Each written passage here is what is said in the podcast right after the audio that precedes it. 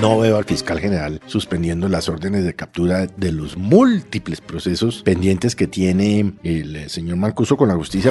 Yo entiendo qué es lo que pretende Petro. No que el señor Mancuso se vuelva una mansa palomita. Lo que pretende Petro es que el señor Mancuso hable en contra del establecimiento. Es que ese es Petro. Si usted delinque, paga. Si usted es un joven delincuente, le van a pagar. Si usted quema policías vivos, le van a pagar. Es decir, es el mensaje equívoco de que todo vale en términos de la mal llamada paz total. Petro quiere volver todo mierda para refundar la patria. Aquí comienza el Zuletazo. Con la designación, oficialmente el gobierno nombró Felipe al jefe paramilitar Salvatore Mancuso como gestor de paz pero al decreto le agregó una perla. Anoche el presidente Gustavo Petro lo firmó y le pide a la Fiscalía suspender las medidas judiciales vigentes contra Mancuso, que en la práctica quiere decir veremos al jefe paramilitar volver a Colombia en libertad, aunque hoy no sabemos eso cuándo ocurra. Mm, yo la verdad no creo que eso vaya a pasar. No veo al fiscal general suspendiendo las órdenes de captura de los múltiples procesos pendientes que tiene el señor Mancuso con la justicia, pero sobre todo con las víctimas, porque no ha reparado. Yo entiendo qué es lo que pretende Petro, no que el señor Mancuso se vuelva una mansa palomita, un gestor de paz, no. Lo que pretende Petro es que el señor Mancuso hable en contra del establecimiento, es decir, de aquellos políticos que estuvieron vinculados con los parapolíticos, empezando, por supuesto, por el expresidente Álvaro Uribe, de quien en varias oportunidades ha hablado el señor Mancuso, pero no ha aportado hasta ahora ni una sola prueba. A Petro hay que leerlo siempre, siempre hacia, eh, es decir, él siempre tiene un, un, motivo ulterior para tomar decisiones.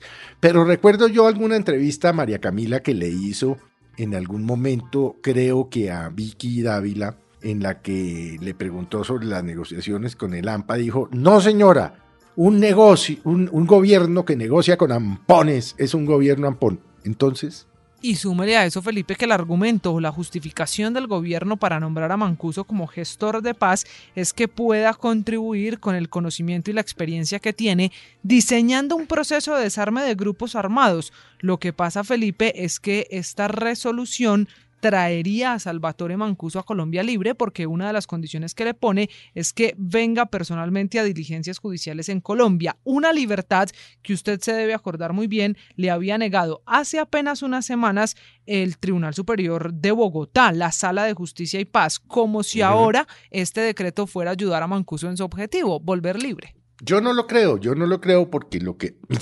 pongamos en contexto, no hablando necesariamente de Mancuso, María Camila cuando el presidente Petro decidió volver gestores de paz a los angelitos de la primera línea. Siguen sin salir de la cárcel. Aquellos que trataron de quemar vivos a varios policías en el CAI, entre otros. Fíjense que los propios jueces de la República le dijeron, no, me da pena. Nosotros ya, ya están acá, son, es decir, están en la justicia. Eh, hay unos que vamos a condenar, otros que ya condenamos, y no se lo soltaron, como Petro esperaba. Yo creo que aquí va a pasar algo de lo mismo.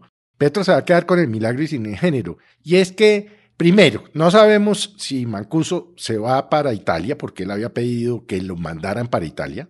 Sí, antes de que se conociera que iba a entrar a este bus de la paz total, dijo que quería irse para allá.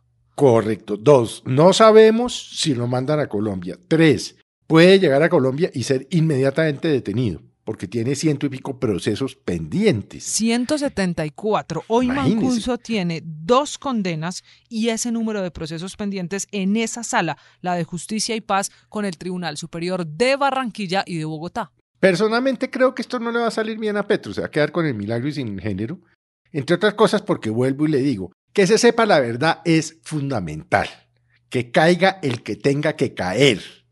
Pero ya Mancuso ha demostrado bueno, aparte de ser un criminal, por supuesto, que viene, se presenta ante la Jurisdicción Especial para la Paz, bueno, viene, no, lo hace desde allá, suelta una cantidad de, infundios y les dicen, y las pruebas, ah, no, no las tengo, no las ha probado. Sí, ha dado unos datos sobre unas, em, digamos, unas fosas comunes en la frontera con Venezuela y tal, y parece ser que sí, pero no ha dicho toda la verdad y yo no creo que la vaya a decir.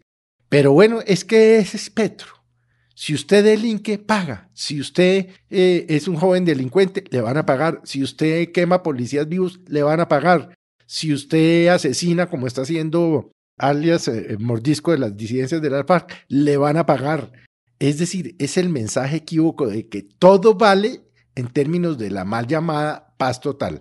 Y es un mensaje que, por supuesto, al país, creo yo, no le parece conveniente, porque si usted, María Camila, que se levanta a las dos y media de la mañana todos los días para hacer el noticiero a las cuatro de la mañana, mañana le dicen, no, es que usted gana tanto ejerciendo su profesión debidamente.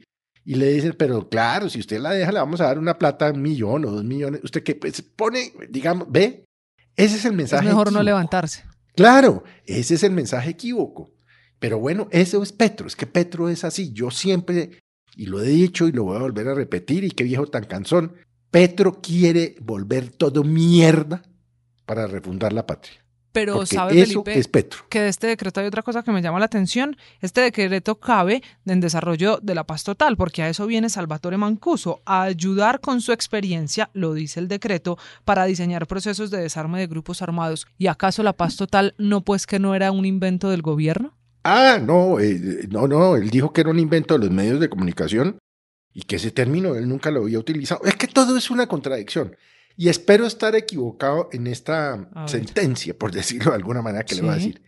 Si Petro sigue por este camino en el tema de su mal llamada paz total, en una negociación con diferentes frentes totalmente desordenadas, sin protocolos, sin método, sin contrapartes, comprometiéndose a cumplir unas cosas y no sé qué, el país, oiga lo que le digo, lo va a encontrar el próximo presidente de la República, el 7 de agosto, del 26 destrozado, como lo encontró en su momento el expresidente Álvaro Uribe en el 2002. Este es el Zuletazo. Boombox.